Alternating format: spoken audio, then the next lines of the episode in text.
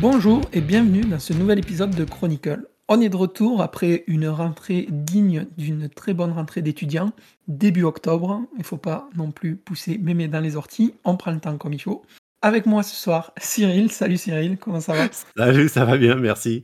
J'adore l'introduction. Ah, on fait ce qu'on peut. J'ai hésité avec Colanta et tout, mais il aurait fallu mettre le générique, et puis on est passé pour faire deux équipes. Donc, euh, Ouais, c'est ça. on fait comme on peut. du coup, on est de retour aujourd'hui pour parler de Bucket List of the Dead. Euh, vous retrouverez la chronique du premier tome enfin, sur le blog, on en avait parlé euh, lors de sa sortie. Aujourd'hui, on va profiter de revenir sur les tomes 2 et 3 d'une série qui nous avait plu à tous les deux. Euh, rapidement, pour remettre le titre dans les esprits, Bucket List of the Dead, c'est l'histoire de Akira, un jeune diplômé qui sort euh, des études et qui rentre dans une boîte dans laquelle il va bosser pendant trois ans comme un fou furieux. En gros, euh, le burn-out et lui ne font qu'un. Et la seule chose qui peut sauver sa vie, c'est une pandémie de zombies qui va bah, du coup décimer tout Tokyo. Et peut-être tout le monde pour le moment dans le tome 1, on n'en savait rien. De fait, lui, il se lève, plus d'obligation à bosser ni rien, c'est la meilleure vie qu'il aurait pu avoir. Du coup, pour avoir la vie que je partage avec Cyril pour le tome 1, c'est direction le blog. Pour nous, on va attaquer pour la suite avec euh, un mode un petit peu euh, pas trop de spoilers euh, pour les tomes 2 et 3. Et je vais te laisser la parole, Cyril, un petit peu pour nous parler de ce second tome donc de Bucket List of the Dead. Merci. Alors, ce second tome de Bucket List of the Dead, en fait, ce second tome se divise en deux parties.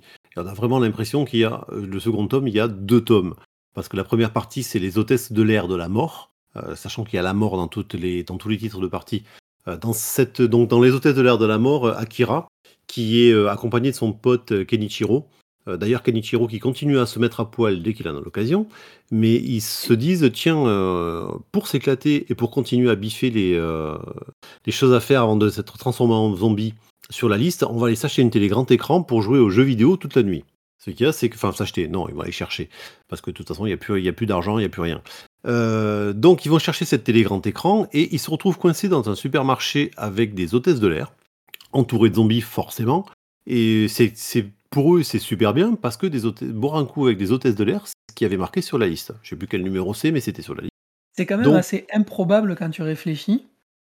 Qui, marque ça sur une liste? Comment, Ouais. enfin, à quel moment tu peux avoir cette idée-là? C'est vraiment. euh, Non, alors, euh, bon, à titre personnel, j'ai déjà bu des coups avec des hôtesses de l'air, donc euh, voilà, je l'ai rayé de ma liste. Mais non, enfin, ouais, c'est euh, c'est vraiment le pur délire, sa liste. Il y a des trucs à la con. Enfin, là, Kenichiro, il marque je veux devenir un comique, ce qui ne veut absolument rien dire.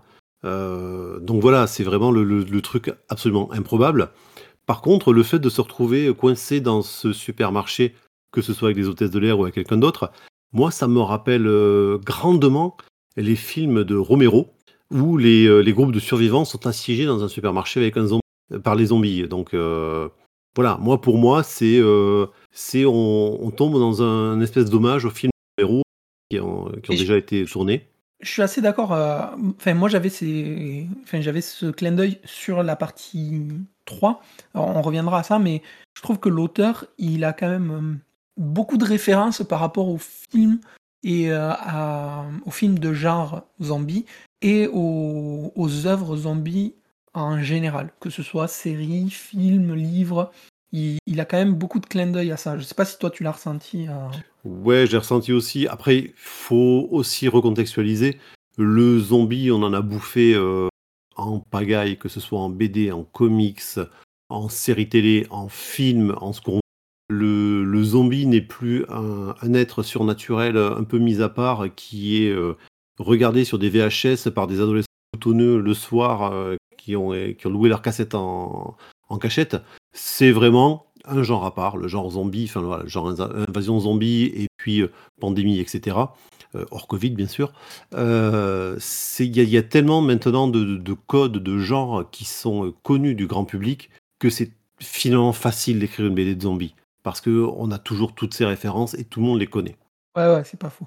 Donc, euh, donc euh, là-dessus, vas-y. Ouais, enfin, moi je- je- j'ai trouvé cette première partie assez cool et comme tu dis, même si on a toutes les références, c'est plutôt bien fait parce que je trouve que ça, malgré que bah, tu connaisses la référence. Il n'y a, y a pas 36 millions de faire la chose. Euh, c'est fait de manière plutôt fun et détendue dans le sens où on ne tombe pas dans le cliché euh, en mode nanar ou un truc trop sérieux. tu vois, on a un bon équilibre, je trouve, sur cette première partie. Moi, j'ai trouvé ça assez cool. la première partie, moi, sur le sort des zombies en supermarché, j'ai trouvé ça cool aussi. Si tu mets de côté l'hommage, parce que je prends, ça comme un hommage, pas c'est vraiment un hommage à qu'il a pu faire. Euh, notamment dans euh, le fait que Kenichiro, on va spoiler un petit peu, peu importe, toute façon ça fait partie du personnage, se tape une hôtesse dans le rayon euh, plumard. C'est c'est vraiment, ça, ça suit les codes du, de, l'attaque zombie sur le supermarché, tout en gardant cette, cette espèce d'esprit qui est propre à Bucket is Dead. Là-dessus, l'auteur qui s'appelle Haro Azo euh, a bien réussi. De toute façon, dans l'ensemble de la série, je peux, voilà, je prends d'avance sur le reste, mais Aroazo réussit à mettre de l'émotion dans ses chapitres parce qu'il n'y a pas que l'histoire de ces deux survivants qui sont agressés par zombies dans le supermarché. Euh, il y a aussi un petit, un petit quelque chose qui se passe entre Akira et une des hôtesses, même si ça va pas plus loin. Il y a, enfin voilà, il, a, il arrive quand même à attraper le lecteur, pas que par l'aspect euh, zombie. Il développe pas mal euh, les, caractères et la psychologie de chaque personnage, que ce soit sur des, tout petits arcs à l'intérieur des arcs. Il arrive à faire passer un petit peu l'état d'esprit des personnages qu'on suit euh, pendant que eux, en fait, sous, couvert, de blagues, etc. Je trouve qu'il arrive pas mal à faire retranscrire le comment on appelle ça, les sentiments qu'ils éprouvent face à telle ou telle situation. Je trouve que ça marche assez bien. Ouais, ouais, ouais, c'est très, humain dans la, façon de décrire les personnages. Et euh, on s'attache finalement à ces personnages en dehors de cet aspect fun et euh, peu délirant qu'on a trouvé dans le numéro 1. Voilà, le numéro 2 commence à faire évoluer les personnages et leur caractérisation. Euh, pour, pour cette, première partie de, de tome, ça suit globalement la trajectoire du 1. Ça reste toujours fun, assez barré. Euh, assez improbable. Et par contre, sur la deuxième partie, ça, ça switch un petit peu, je trouve. Je sais pas toi comment tu l'as vu cette deuxième partie? Alors moi, dans cette deuxième partie, donc qui est euh, super héros de la mort, si je me, si je ne m'abuse. C'est ça. Euh, donc on va résumer rapidement. en fait, Akira se souvient que enfant, il voulait être sur un super héros et il décide de se créer un costume de super héros en allant chercher une combinaison anti-requin dans un aquarium. Le, alors moi, ce que j'ai retenu dans l'histoire, c'est euh, pas l'histoire du super-héros, c'est surtout l'image de ce requin zombie auquel il pousse des jambes. Ben, moi, c'est le, premier, la première fois où on voit le requin zombie au travers le ben, l'aquarium en fait, à travers ouais, c'est une double page en plus, je crois. Oui, tout à fait. Et en fait, ça se joue avec des couleurs très sombres et juste de l'ombre sur les premiers personnages, où vraiment le requin est mis en valeur avec des bras qui flottent, euh, sanguinolents, euh, le corps d'un plongeur. Et cette image, c'est l'image du chapitre, je trouve.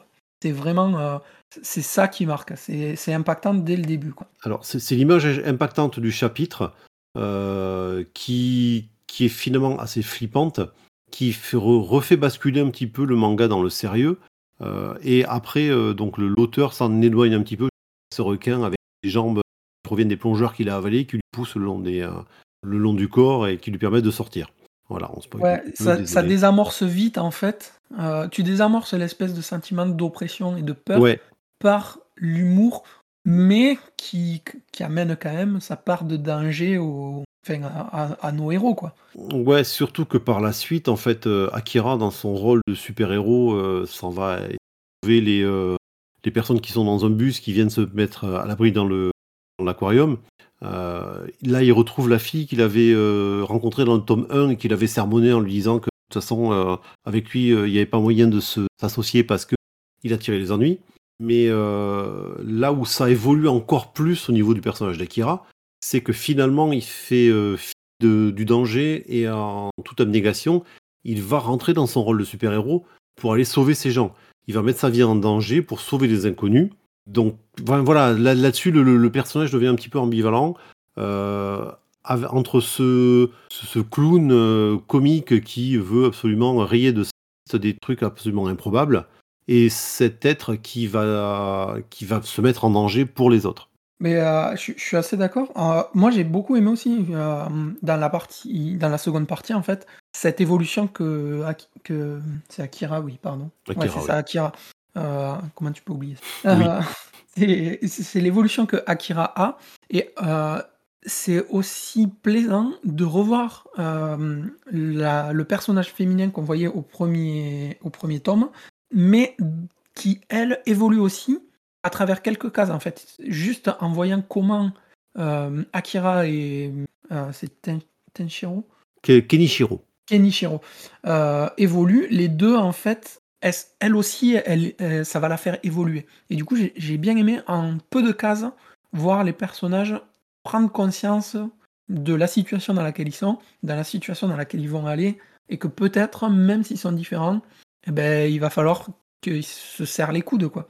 Et j'ai trouvé ça assez cool. Ça tranche par contre, le, tome 2 tranche totalement euh, avec ce qui se fait dans le premier, là où on est complètement euh, dans un tome déjanté. Euh. Enfin, moi je, moi je pensais que ça allait être une série qui était complètement barrée, où le mec il écrivait sa liste et t'allais te taper un, manga où ben, il arrive à c'est 100 choses à faire avant de mourir, et puis voilà, décomplexé, du fun, on casse du zombie, on fait ce qu'on veut, et puis voilà. Et en fait, on est assez loin de ça. Euh, je regardais tout à l'heure, il y a 8 tomes actuellement au Japon et la série est encore en cours. Donc c'est qu'elle doit avoir un certain succès si elle continue. Et pour que ça dure 8 tomes, avoir une liste de choses à faire, c'est que le scénario est un peu plus solide que juste une liste de choses à faire, à mon avis. Ouais, surtout que là, dès le départ, on a, je crois, 34 ou 35 choses à faire inscrites sur la liste sur le, sur le manga. Euh, sachant que il n'y a pas que Akira qui écrit sur cette liste finalement, parce que Mikazuki a écrit, enfin pas Mikazuki, Kenichiro a écrit aussi.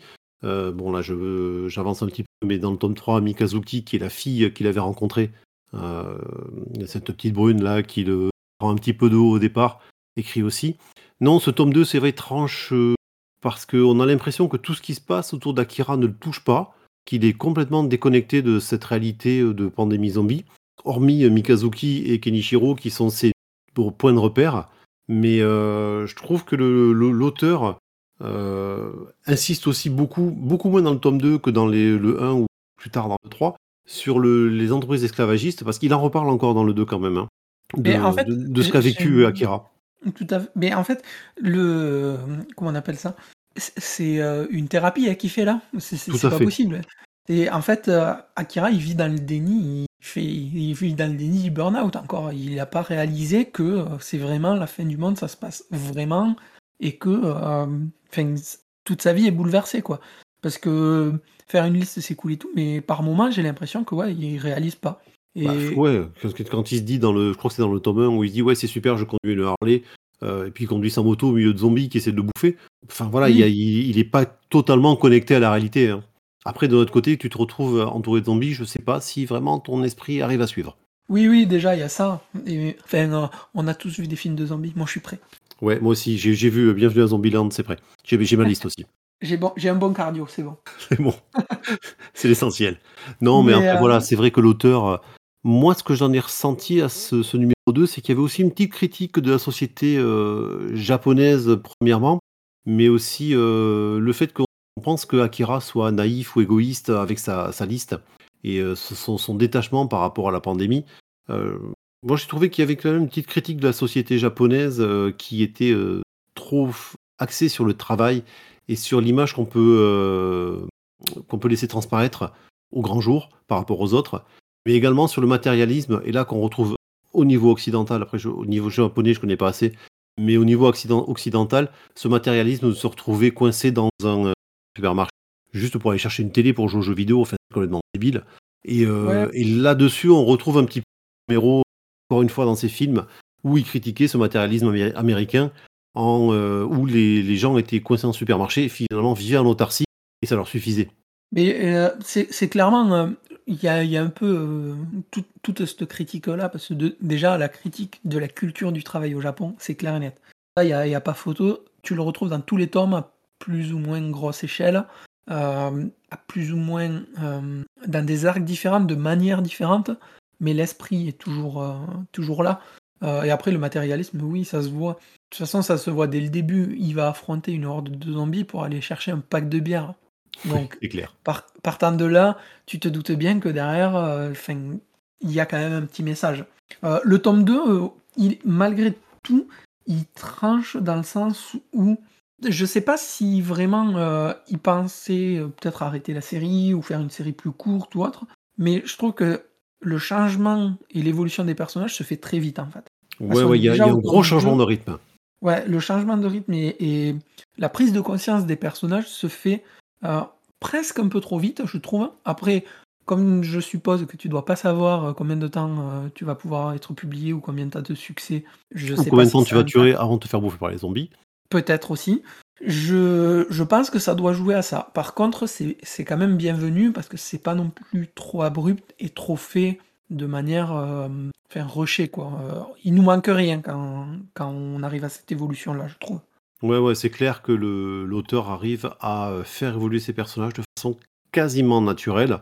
De toute façon, ce qui leur environnement étant tellement euh, hors de la sphère normale, je dirais, de la vie, euh, ça peut se comprendre euh, que les, personnages évoluent plus rapidement, comme quand tu as des personnages enfermés euh, pendant trois semaines ou six semaines dans un loft ou ce que tu veux, ce que tu veux dans la télé-réalité, où ça exacerbe un petit peu les émotions, c'est un petit peu la même chose, quoi. Je pense. De toute façon, cette évolution, elle est vite prise en main par l'auteur, du coup, parce que dans le tome 3, dès le début, on repart sur cette petite critique du matérialisme où euh, il pavane dans les boutiques de luxe, etc. Euh, et en fait, ce tome 3 va se centrer sur un seul et unique arc, euh, le camping-car de la mort et l'aire de repos de la mort. Donc en gros... la même chose en fait. Voilà, exactement. Genre le camping de la mort, on va appeler ça. Mais on a un tome qui est en quatre chapitres et qui va se centrer autour justement euh, ben, de nos trois personnages qui vont partir, enfin qui vont se retrouver à nouveau coincés et acculés par les zombies dans un comment on appelle ça, dans un showroom de camping-car. Et eh ben, ils, vont, devoir se barrer. Alors après avoir euh, bavé sur tel ou tel modèle de camping-car, ils vont monter dans un contraint et forcé et ils vont se barrer. Jusqu'au moment où en quittant la ville, ils vont se retrouver face à un, piège tendu euh, sur l'autoroute par l'ancien patron de euh, Akira. Et tout de suite, on part. Moi, j'ai, enfin là, tout de suite, j'ai vu la référence à Negan et à Walking Dead. Ah bah, carrément, parce qu'en plus, l'ancien, l'ancien chef d'Akira, là, euh, Gonzo, en plus Gonzo, enfin voilà, peu importe. Et c'est quand tu le vois, la première image que tu vois avec lui, de Paul, il a le blouson en cuir, enfin c'est Negan. Hein. Ouais, ouais, non mais clairement. Mais euh, du coup, tu, tu vois, j'ai bien aimé cet arc. Par contre, c'est dommage parce que j'ai trouvé que ça faisait redite un petit peu ayant déjà lu le Walking Dead. Du coup, ouais. alors ça apporte autre chose, hein, mais l'idée du camp, que c'est. Euh, alors, c'est pas le mec le plus fort, mais c'est celui qui terrorise le plus parce que là, en fait, c'est vraiment de la terreur euh, psychologique et, c'est du harcèlement, en fait, hein, clairement. Mais c'est ça. Il, gère euh, son petit camp de par la peur et une poigne euh, de harcèlement, quoi. Et à l'inverse de Negan, où lui c'est tout dans la violence, c'est dans une autre violence en fait. Donc Akira, lui, va devenir de nouveau lobotomisé et terrifié et va devenir à nouveau un esclave de son patron. Jusque... Tout à fait ça. Voilà, jusqu'à la, sortie de cet arc dont tu parlais tout à l'heure, où en fait c'est euh, Mizuki. Mizuki, je crois que c'est ça, oui. Ouais, Mikazuki. Mikazuki. oui, purée. Euh, c'est Mikazuki qui écrit une nouvelle, euh, une nouvelle règle sur sa petite liste qui va faire prendre conscience justement à Akira que ça y est, c'est plus le monde d'avant et qu'il faut qu'il réalise que le monde a changé et que lui aussi, ben, il doit changer. Euh, moi, j'ai beaucoup aimé hein, ce tome 3 quand même, malgré la déception de la redite Walking Dead un petit peu. J'ai trouvé ça assez cool. Alors, en ce qui me concerne, le tome 3, j'ai beaucoup aimé aussi. Euh, pas spécialement pour le l'histoire en elle-même où euh, Akira se retrouve de nouveau euh, esclave de, de Gonzo. C'est surtout la critique que fait l'auteur de justement de ces entreprises esclavagistes. Bon, mis à part le fait que je me demande si on n'a pas un jour travaillé ensemble tous les deux, parce que je remonte quand même pas mal sur certaines choses. je me dis que Ouais, ouais. Il y a, euh, il y a surtout ce, ce mécanisme d'emprise psychologique qui est pointé du doigt dans ce tome-là. Et euh, autant, tu vois, ça peut. Alors, au Japon, ça existe peut-être dans le monde du travail, ça existe aussi de, un peu partout, euh, où on te dit il faut que tu sois le meilleur, il faut que tu bosses, et puis toi qui dois faire, et à force de te dire que tu dois faire les choses, tu, tu, tu, finis par le croire. c'est valable dans le milieu professionnel, ça peut être aussi valable dans le milieu personnel, dans les relations amoureuses ou ce que tu veux. Euh, mais là-dessus, l'auteur, en fait, ce qui, ce qui, est très intéressant, c'est qu'il arrive à trouver un juste équilibre entre la dénonciation de ses pratiques et également l'humour qu'il maintient omniprésent dans le titre. Ouais, sa, vrai... sa partie humour, elle fait euh, la contrebalance en fait de tous ces sujets, mais sans jamais tomber dans le potache ou dans le euh, pas dans le nanar, tu vois, mais vraiment dans le truc rigolade pour rigoler, quoi. Ouais, c'est ça. T'as pas l'impression que ce soit vraiment fait pour de la grosse Contrairement au tome 1, qui était hyper fun et hyper euh, déjanté, là, tu vois, plus on avance dans les tomes, plus le tome 3, je trouve, est un peu plus sérieux. Donc, c'est vrai que les dessins de Kotaro Takata, compliqué à dire, euh, font aussi un, bon équilibre parce que, parce que le dessin est propre. On, a de, on a de belles planches, mais il y a quand même cette petite exagération dans le, dans le personnage d'Akira quand il fait ses tâches euh, euh, ingrate euh, sous le, de Gonzo. voilà, ça, ça arrive à équilibrer un petit peu tout ça. Et franchement, ce tome-là, que j'ai trouvé très court d'ailleurs. Je sais pas mm. si toi ce que tu en penses, mais je trouve les tomes très courts. Alors, très courts. Ils se lisent super vite. Ouais, voilà. Ils sont pas courts en pagination ou quoi, c'est juste que le rythme est bon, et comme l'histoire est prenante, tu le lis d'une traite. Moi, je, moi, je m'arrête rarement quand je. Enfin, sur les trois tomes, rarement. J'ai lu que trois tomes, mais je me suis pas arrêté une fois à, la lecture de mes trois tomes. Quoi. Bah, je crois que rétrospectivement, euh, moi c'est pareil. Quoi. J'ai, lu les, j'ai lu les tomes. Alors le premier, je me souviens plus. Mais le 2 et le 3 euh, que j'ai lu récemment, je les ai lus d'une traite. Mais en fait, c'est la force aussi du truc, c'est de te prendre euh, par des arcs un peu courts.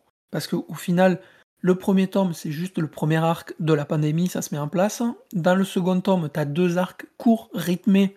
Du coup, t'as pas le temps de trop traîner euh, tu vois, un manga entier, enfin, le, tome 2 aurait été entièrement centré sur euh, un huis clos dans le, dans le supermarché avec les hôtesses, ça aurait été beaucoup trop long. Pareil, ça aurait été beaucoup trop long avec le passage de la combinaison. Ça va bien parce que c'est des arcs courts, il faut aller vite à l'essentiel, t'arrives à faire évoluer tes personnages, c'est rythmé, ça fonctionne nickel.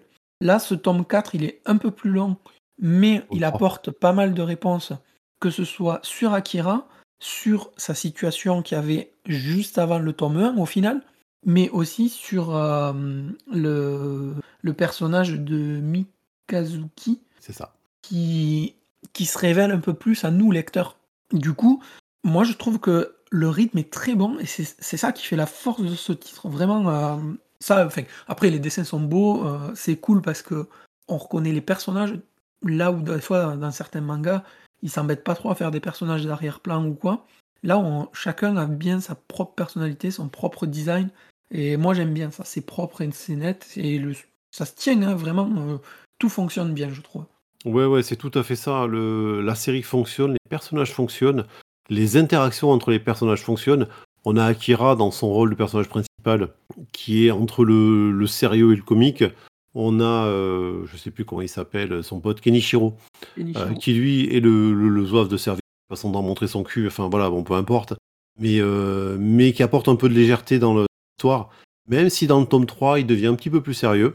Et ensuite, on a Mikazuki, cette espèce de, de, beauté froide qui, qui regarde Akira de haut et qui, au final, dans ce tome 3, se détend un petit peu et se dit que ben, ce mec-là, euh, qui est très altruiste, qui euh, est là pour s'occuper des autres, finalement, il est pas si mal que ça.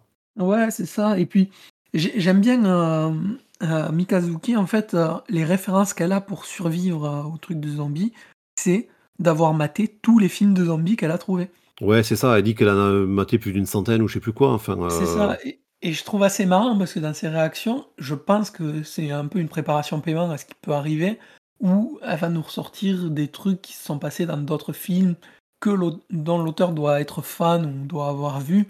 Et je pense que voilà, on n'est pas à l'abri de petites surprises de ce genre. Et je suis assez curieux et assez friand de voir comment ça va évoluer.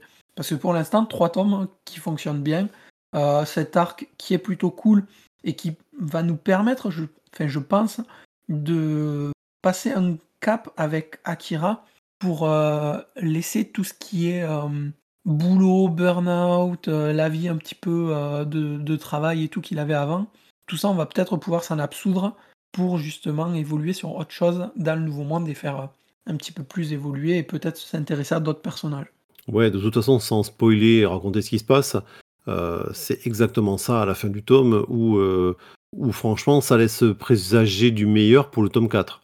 Mais je suis, ouais, c'est, je suis assez curieux, franchement, euh, de la manière dont ça avance, ça reste une trame assez classique, tu vois, de, de trucs de zombies, comme on disait, parce qu'au final, difficile de révolutionner quand tu as eu, je sais pas combien de séries et de films.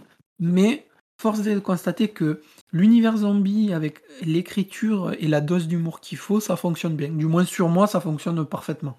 Ouais, mais sur moi aussi. Franchement, il y a le, côté fun, le côté sympa, le côté un peu plus travaillé du scénario et des relations intrapersonnelles euh, entre les personnages, mais également euh, de, de ce que veut dénoncer l'auteur. Euh, comme je disais dans la chronique numéro 1, je pense qu'il a dû être un petit peu exploité ce gars-là et il se venge avec sa série. Et mais mais c'est bien fait. Enfin voilà. Et euh, honnêtement, les, personnages sont attachants et on a envie de, connaître la suite. Ouais, carrément.